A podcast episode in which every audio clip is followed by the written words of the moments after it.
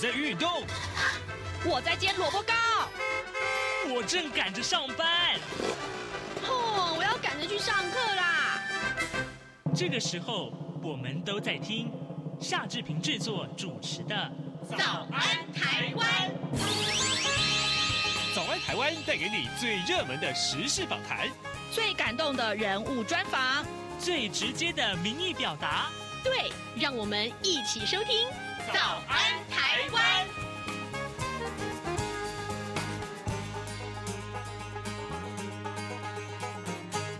早安，台湾！我是夏志平。今天是二零二三年的十二月十三号，星期三。在今天早安现场这个单元里面，我们要为您探讨最热门的这个话题，就是攸关劳工权益的最低工资法。昨天在立法院院会里面三读通过了。啊，这个法对于劳动界来讲有什么样重大的影响呢？还有啊，还有啊，呃，这个法通过以后，也许这法条里面有一些呃立法的条文啊，其实是还可以。再讨论的，待会儿呢，志平都要为您连线访问文化大学劳动及人力资源学系的副教授潘世伟。我们请潘老师在节目中跟大家来分享啊，这个法里面的立法的一些美感了哈。好，呃，在跟呃老师连线之前呢，志平有一点点时间来跟大家说一说各平面媒体上面的头版头条讯息。首先，我们看到的是《中国时报》，《中国时报》上面关注的是一个对外电的观察啊。川普如果重返台白宫的话，那么对台政策可能会平添变数。呃，这是呃美国的学者的看法。谈到美中台三角关系啊，台湾二零二四年的总统大选常常被指。啊，就是说这是会是一个转捩点。那么，呃，专精美中关系的学者沙特他就认为说，无论呢，呃，这场选举的结果是什么，美国对两岸政策不至于有所改变。但是呢，更要关注的是紧接而来的美国大选啊。万一美美国前总统川普重返白宫的话，那么以其高举美国优先为原则，加上他的行事作风难料，就会对华府的两岸政策投下变数，甚至于对台湾会带来不利的影响啊！这是今天《中国时报》上面的头版头条讯息。另外，《自由时报》《自由时报》上面提到，这是这个纠团附中啊，有彰化也为和美里的里长，他涉嫌借选啊。好，那这个彰化县的和美镇的唐有里的里长啊，叫何吉胜，他组团到中国去旅游，那么被检举接受中国落地的这个招待，那么彰化地检署啊，检调啊，检检调，昨天就进行搜索，呃，并且带回了二十二个人，其中呢，何吉。正因为涉嫌违反总统、副总统选罢法、反渗透法等等，而且有湮灭啊、伪造证据跟勾串共犯等证人之余，检方呢就向法院申请羁押禁见，但是法官裁定啊，呃，这个呃请回。那么检方表示呢，将会提出抗告。这是《自由时报》为您关注的话题。那《联合报》当然为您关注，就是等等一下我们要讨论的这个在大选之前呢，最低工资法三读这件事情啊，呃。呃，立法院的院会昨天三读通过最低工资法，明定了劳工跟雇主双方议定的工资不得低于最低工资啊。那么条文将会啊，并将要这个把这个消费者物价指数。也就是所谓的 CBI 啊，CPI 啊，这个年增率纳入审议最低工资应参采的指标，应是应该的应啊。那么同时呢，得啊得得到的得，同时得参采劳动生产力的年增率等十项指标。对于违反呃最低工资的雇主，最高可以加重处罚一百五十万元。主管机关应该要限期令其改善。为什么刚刚我要？呃，强调德还要强调应两个字，这是法律条文里面的一个解解说啊，呃的用字啊、呃，待会儿我们都会请呃老师来跟我们啊、呃、好好的解说。好，呃，现在的时间是早晨的七点零四分四十五秒了，我们先进一段广告，广告过后马上就跟老师连线喽。啊，老爸早啊！哎，起床啦！今天吃什么啊？哦，今天啊，我们来吃吐司加火腿蛋啊。嗯，好香哦。哎，爸，你在听什么啊？哦，我啊，在听中央广播电台的节目《早安台湾》啊。我平常最喜欢听夏志平主持的访谈了。哦，这个节目都在讲什么啊？新闻跟热门时事话题啊，哎，还有啊，报新闻而已哦，好无聊哦。哎哎，耐心听我说完嘛。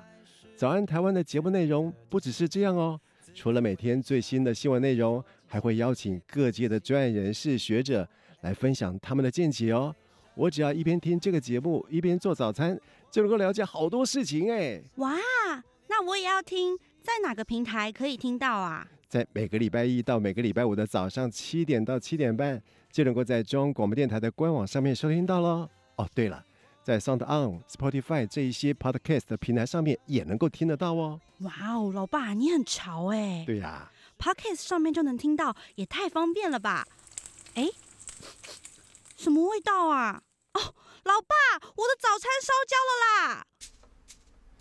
早安，台湾，你正吃着什么样的早餐？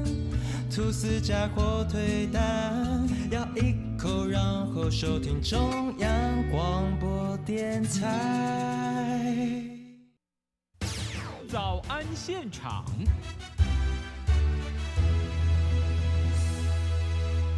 这里是中央广播电台台湾之音，您所收听的节目是《早安台湾》，我是夏志平。此刻时间早晨七点零六分四十五秒，呃，各位听众，呃，这个攸关劳工权益的最低工资法，昨天在立法院三读通过了。那么就台湾的劳工权益而言，这个法的地位跟意义何在呢？昨天呢，呃，通过了这个。最低工资法，那么今天各平面媒体上面大概侧重的都是它呃未来施行的一些细节，同时啊，大家也都提到了说哦，如果违反这个呃相关规定的话，加重罚锾，最重可以到这个一百五十万元新台币。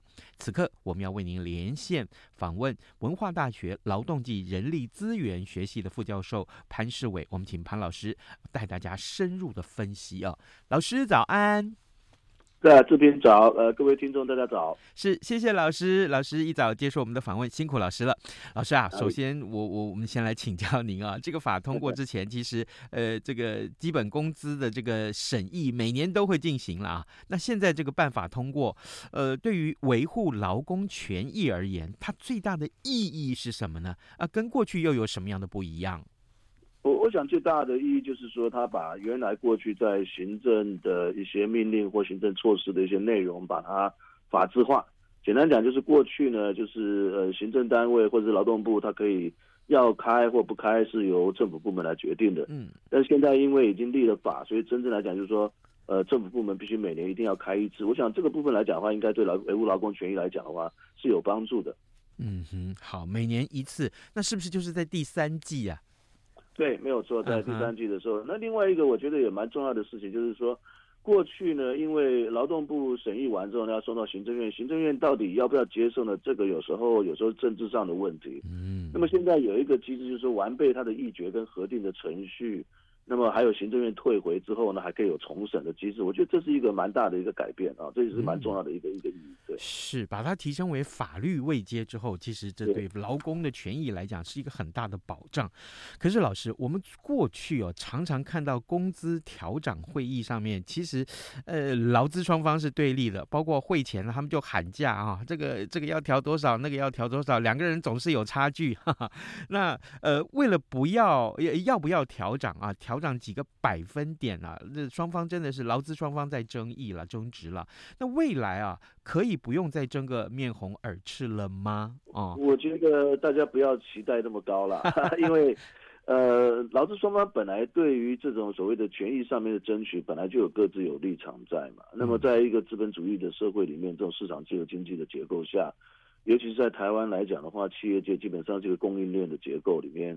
对于这个一点点的调整改变，这个对他来讲当然是很在意的事情。那对劳工来讲的话，当然也非常在意，希望说能够在这个市场的经济的发展的，当雇主能够赚到钱，能够挣到更多一点。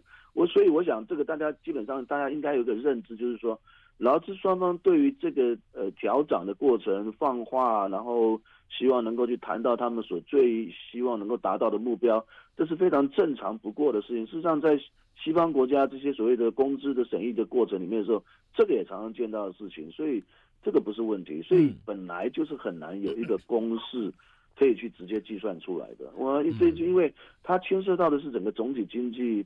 呃，跟当时的市场的状况，甚至于整个国家在面对呃不同的情境，比如说你今天碰到大型的风灾啦、水灾啊，这这状况之下的时候，究竟这个国家对于在未来的可能最低的标准的工资要有一个什么样子的一个一个说法，怎么样提出什么一个草案出来？这当然本来就是可以讨论的部分。那其实为什么？所以他们要设一个所谓的审议委员会。嗯，那也是在很多国家也都有这样一个机制在让。政劳资三方透过一个对话的过程，然后，呃，劳资双方也必须要所准备，然后去怎么样在这个对话里面去拿到一个拿出他们最能够说服别人的一个说法，然后最后大家能够取得共识。我觉得这个是很正常的一个做法。对，嗯，老师，您刚刚提到公式哦，所以在这个法里面其实没有公式，嗯、对不对？本来就没有公式啊，因为是也不太有可能有公式啊。是啊，这个这个在全世界都没有公式可以这样做的，它都是一个协商的过程。对，嗯，好的，各位听众，今天早上志平为您连线访问文化大学劳动暨人力资源学系副教授潘世伟，我们请潘老师在节目中啊，先开宗明义告诉大家，其实。最低工资法它重大的意义何在？对于劳工权益的保障啊，或者是这个呃，过去我们看到这些个在会前啊审议会前的这些争议啊，未来可能还会是个什么样的面向？老师，最低工资法啊，明定说中央主管机关呢、应该设最低工资审议会。那这个审议委员会的成员包括哪些人？想必也是大家最关注的。跟过去相比，有没有什么不一样？我们说这个法通过了三读之后，它未来这个审议会的设置是更严谨了吗？呃，这样子讲，就是审议委员会在我们台湾基本上过去到现在跟这个新的法并并没有什么太大差异。嗯，基本上就是政府、劳方、资方还有学者专家，大概这四方面的成员都包括在那里面啊。嗯，那么，所以劳方跟资方都各有七个人嘛。那政府方的呃里面包含有政府部门的人，还有另外学者专有四个人。其实跟过去来讲并没有太大的改变啊。那这个。有它的道理在，就是说，因为当然主要的成员是劳资双方的代表，但是政府方呢，因为这是一个所谓的政府必须要做决策的一个机制，所以政府方本来就会有相关的一些部会会参加。那么学者专家呢，中间可以取得一个平衡点，就学者专家基本上他们可以做他们在平常对于这些问题的了解认知，呃，比较有深入的讨论之后，呃，对总体的整个经济的情势的了解跟社会的一个发展状况的一个了解，所以他们可以提出一些比较。或者是比较公平、比较中性的一些观点，能够提供给呃政府、劳资双方做参考。我觉得这个制度本身是不错的啦，所以我想这个应该是还是可以能够我们接受的。嗯、是好，这个当然这个法也是令令人期待啊。但是另外啊，呃，这个计算基本工资的参考的跟采用的指标呢，呃，其实会前也是这个呃这个朝野啊争议最大的部分啊。那老师啊，我想请教你，那这个法案通过以后，他说是有十个指标了哈，还有 CPI 了哈。那可是呢，这个指标呢，呃，是越多越好呢？好，还是说，哎，几个关键的就中就就够了啊？那新采用的新新修的这个法要采用哪些指标？我我之所以会请教老师这个这个呃呃题目啊，最主要是因为今天啊，呃，这个平面媒体上面有提提到，就是说，呃，这个。呃，明定劳工跟这个雇主双方议定的工资不得低于这个最低工资。那条文是把这个 CPI 指数啊纳入这个审议的最低应参采指标，应只是应该而应而已。那另外一个是说是得啊得可以、呃、用这个字。刚刚我在一开始跟新闻的时候跟听众朋友强调一下。所以老师啊，这当中的 tricky 是什么？嗯，如果你。我这样讲了哈，就是大概在各国讨论到最低工资的呢，这个所谓的物价指数一直都是被采用的最重要的指标之一啊，没有错了。嗯，那所以我们现在只是在法律上把它强调了出来了哈，但实际上，因为这些指标本身都是可以被参采的，所以真的在执行面的时候，在讨论的时候呢，呃，不会是光只有所谓的呃叫做你说叫因啊或得啊，那其实都已经不是重要的问题了。为什么？因为他一定会考虑到，因为物价指数是最关键性的，会影响到所谓的基层劳工，就是最底层劳工他的薪资水准，因为他的购买力就是他的购买力的能力的问题。所以，如果今天物价调整太高的话，对他来讲一定有影响。所以，当然。我们的最低工资自然会应该根据这个所谓物价指数调整的一个程度，嗯，去把它做相对应的调整，这个是完全没有问题。但是在整个的呃经济情势里面，一定会有很多其他的一些状况出现出来。就是为什么说你可以列出很多重要的指标，但是不可能只有那几个指标就是一定是关键的，因为嗯，那个那个每一个时间点，就是因为市场的条件、经济的条件，它是随时都在变动的。那么。嗯，比如说呢，像美国的联总会调整它的这个所谓的利率啊，比如说这个呃乌俄的战争，比如说现在的这个以色列他们跟这个这个加沙走廊这些阿拉伯人的发生的战争等等，这是每一个步骤每一个分寸，世界上的局势呢，今天就是说牵一发动全身，随时都可能影响到台湾的企业或者是劳工他的相关的一些互签的权益的的的的的的构成。嗯，所以我想这个基本上。呃，主要的目的就是利用这样一个机制，就是把它法律上建立起来之后，让大家各方在考虑这个问题的时候，可以有比较完整的一些思考，比较顾虑到该有的方向。那么，其实真正来讲，这里面其实应该政府部门应该扮演一个比较更重要的角色。如果把这些指标能够在平常就能够收集，能够做分析，那我想这个也有个好处，就是说，事实上就是让劳资双方在讨论这些问题的时候呢，有一个比较更清楚的。我们叫做公正性的一个标准，大家在评估的时候能够比较合理的去提出他们的观点出来。我想这是重要的在这里吧。好，这个收集完整的资讯呢，就会有比较公正的一个讨论。那么当然很重要就是，我再跟听众脑补一下好了。哈 哈这个呃，在这个条文里面说要采取的这个呃参采的消费者物价指数，就是所谓的 CPI 年增率啊，来增呃这个作为这个调整的幅度。同时啊，其他还包括了像这个呃采用劳动生产力指数的年增率，还有劳工平均薪资的年增率。嗯，对，还有国家经。济发展状况，陈如老师刚刚所讲啊，这这个 GDP 啊，国民所得啊，跟平均每人所得，还有国内生产毛额跟呃这个呃成本构成的分配比率，民生物价及生产者物价变动状况，还有各产业呃发展的情况跟就业的状况，以及各业劳工的工资、家庭收支的状况跟最低生活费，哇！林林总总列下来，才知道原来这件事情其实真的很复杂，真的很复杂。呃，各位听众，今天早上志平为您连线访问文化大学劳动暨人力资源学系副教授潘世伟。我们请潘老师在节目中啊，呃，深入的大家来讨论啊，昨天所通过的这个最低工资法，其实啊，我们应该怎么去看待它？呃。看到老师呃所谓我们分析所呃带来的这些个这么多的讯息，诶其实我们也知道这个会的要召开，就是审议会的召开，其实很不容易啊。好，老师，接下来我想继续请教你。那这个呃，昨天呃通过这个法，今天各平面媒体其实有很大幅度都是呃讨论在他的这个处罚的这个机制上面。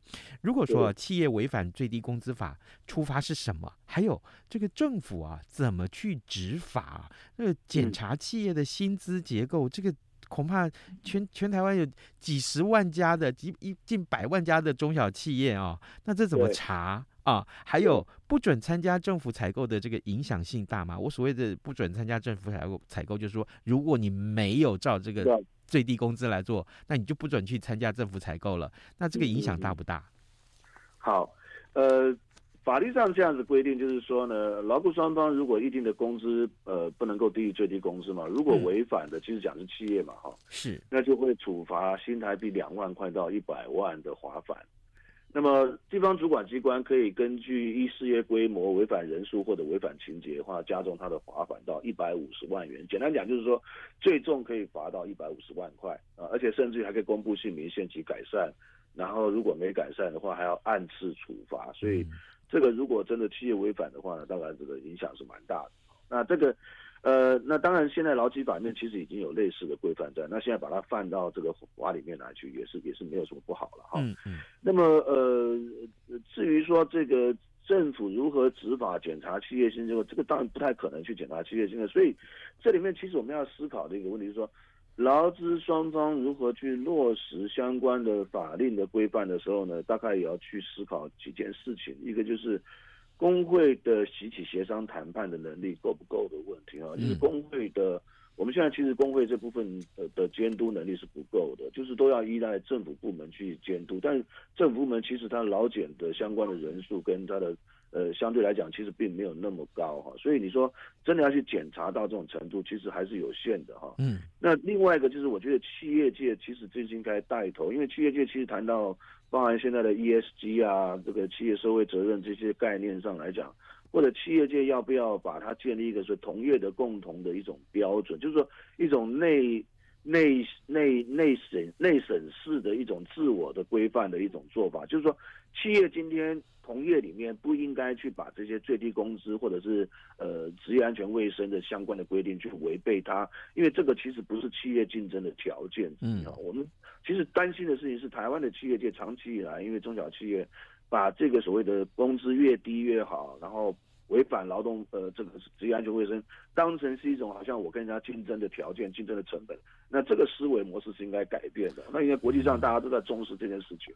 所以我觉得台湾的企业界应该自我的去做，呃，同业之间的约束，自己把它建立一套所谓共同规范的一种遵守的一种做法。那我觉得正常来讲，就是相对来讲，不能够只有光靠政府去检查。当然，政府检查很重要，但是那不可能完全解解决这样的问题啊。那那工会的谈判协商能力为什么重要？原因就在于说，有些国家其实并没有什么最低工资这种事情。为什么？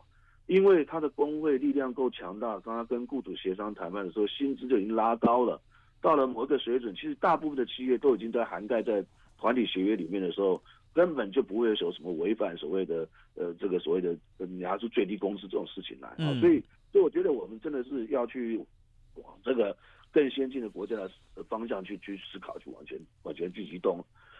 那么，是啊，嗯哼。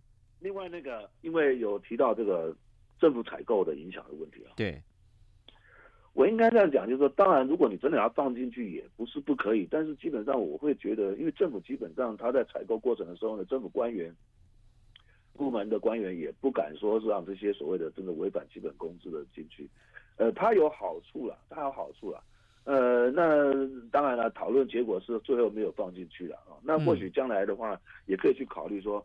呃，在我们的呃政府的采购的相关的制度里面，因为我们现在政府采购制度里面是有放到一部分是企业社会责任的这个东西，但是它因为这个指标里面的分数太低了哈，嗯，大概只有最多只要五分而已，百分之五而已，嗯，所以事实上我在审查一些标案的时候看到，就是说呢，这些参与。投标的厂商这个部分基本上都没做的，嗯，所以或许这件事情是有它的重要性，但是我觉得或许直接从直接从政府的采购的规范里面把它提升那个所谓那个比例，让这个企业本身，如果你今天违违反违反基本工资的时候，你就你就在这个采购过程就会扣分的情况之下，那么这些呃政府采购的这些相关的企业呢，可能就会影响很大。那这个部分会直接直接影响到企业要不要去执行最低工资这件事情，我觉得这个是比较能够立即可以做的事情。哦，所以其实很简单，就在政府采购法里面规范就可以了嘛。对，政府采购的相关规定现在就有，现在是因为当时我们在劳动部的时候就把这个百分之五的企业社会责任的放到里面去，但是那个规范比例太低太小，然后它的内容还不够再更加坚实一点。所以，如果把那个那个内容再更坚实一点，然后比例把它拉高，那么你要参与参与呃政府采购的这些企业，就得去 care 就是去注意到这样的一个事情，那就会直接把这样一个东西放进去，是是很快就可以处理的事情。嗯，好的，呃，我们还有一点点时间，老师最后我再请教您啊，这个最低工资法三读过后，呃，工商团体他的说法是说，哎，我们表示肯定啊，那劳团是说，劳动团体是说，哎，他们在意的是这个最低工资法上路之后执行的状况啊。那老师，您对于这两方的这个回应有什么样的看法？我我想就是他基本上，因为他法制化嘛，法制化的目的，呃，就是把它政治立法。但是实际上真的要去落实它，其实还有一段距离。为什么呢？因为好，你纵使开了会，开了会之后，是不是一定会有结果出来？那是另外一个问题。嗯，再来开了会的过程里面的时候，劳资双方。究竟有没有真正准备好去谈这样的一个问题？那就会牵涉到说，劳资双方到底他们的代表性在哪里？很多时候我们就发现到说，我们台湾的雇主或者是劳工的团体，他们本身代表性是不够的。所以这个代表性的问题就是说，你有没有办法在平常的时候就能够真的有劳资双方进行协商谈判的过程？那么双方真的有去订出团体协约，而且团体协约里面事实上可以谈到包含薪资、劳动条件、福利等等劳动这些相关的问题，能不能在平常就能够谈出这些东西出来？如果有的话，那么涵盖的范围越大的雇主的团体或者是劳工的团体，你才具有所谓真正叫代表性。简单讲就是说，你坐在那个。做那个审议委员会里面的劳资双方代表，究竟你们是谁？你究竟有没有资格来谈这样的问题？我觉得这是必须要去真正思考的问题。为什么？因为到现在为止呢，我们双方其实都不够，劳资双方他们本身有没有真正的专业的人员去处理研究？相关的这些工资可能相关考虑到的议题，最低工资可能到总体经济的形势的问题，社会的福利发展的问题等等。那么劳方团体工会更是这部分更是缺乏啊，所以双方呢都应该努力的去充实他本身的团体，充实他的能力，然后建立他能够去谈这些问题的能力之后，我们在所谓最低工资的执行方面才能够真正有所落实。否则的话，我们就看到其实最后面在台湾的情况，其实还是政府主导。去做决定的，嗯，哦，我们虽然有这个形式上面的审议委员会，但真正来讲的话呢，最后决定还是政府啊。所以，那为什么劳资双方不能够站出来，能够把他们自己强化、强化他们的组织能力，能够真的代表劳工、代表雇主，能够去谈这个问题？我觉得这才是我们在整个最低工资法审议里面，大家真正应该去思考的最主要的问题。嗯，好极了，我们谢谢老师啊。呃，老师的刚刚为我们所分析的重点，其实能够坐上谈判桌，呃，代表也许大家是有这个身份，但是有没有这个能力啊？平常就要落实沟通，呃，才有那个资格坐上这个谈判桌去做呃更详细的讨论啊，做出来决定才是有意义的。呃，各位听众，今天早上志平为您连线访。问文化大学劳动及人力资源学系副教授潘世伟，我们请潘老师深入的为大家从最低工资法三读之后，呃，我们看到条文里面实施呃或者是这个立法的一些意义。我们也谢谢老师跟我们的分享，老师辛苦您了，谢谢。哪里？好，谢谢，谢谢，谢谢，再见。早安，台湾，你正吃着什么样的早餐？吐司加火腿蛋，咬一口，然后收听中央广播电台。早安，暴马仔。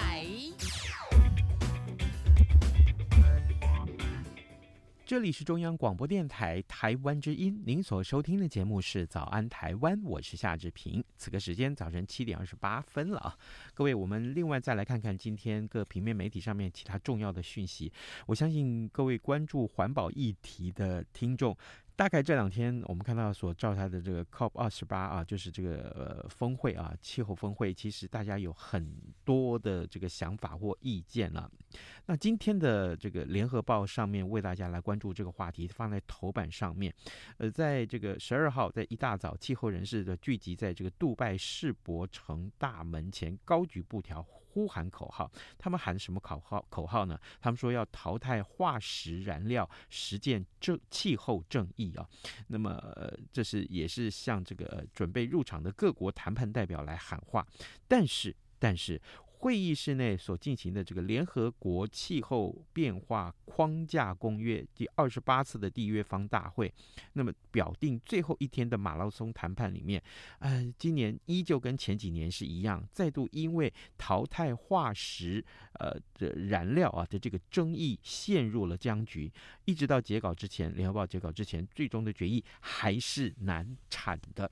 这件事情到底有怎样的争议呢？呃，对于呃这个所谓的气候峰会，其实大家讨论是不是就就此其实呃失去了它的重要的意义呢？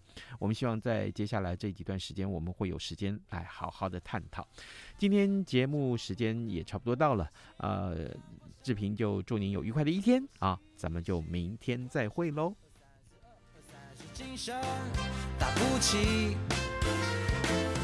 加上的水果贝果，而 ice tea，你却一样，能让你醒一醒。